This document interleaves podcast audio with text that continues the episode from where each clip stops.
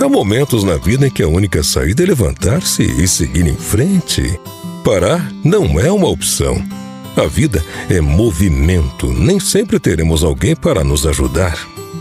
Às vezes, teremos que buscar energia lá dentro da gente e aos poucos começar a viver outra vez. Alguns podem até te ver caído, mas não significa que vão te ajudar. Perdoe-os, estão ocupados, lutando também para se manter em pé. Não culpe ninguém, não existem culpados, existem consequências das nossas escolhas.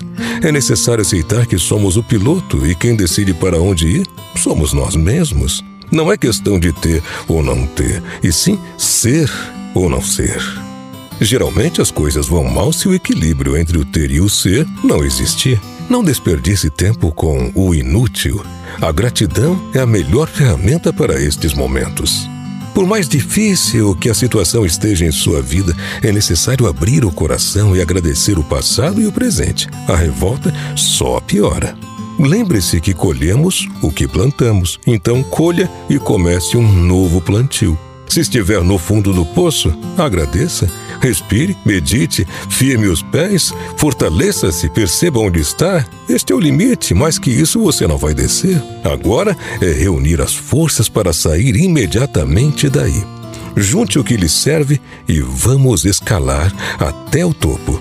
Agora é você com você. Os passos que eu te indico: desejar, crer e realizar. Olhe em sua volta, observe que cada um tem a sua cruz.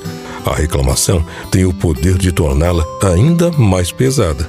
A gratidão e o otimismo a tornam mais leve. Medite, aceite, agradeça, perdoe e perdoe-se.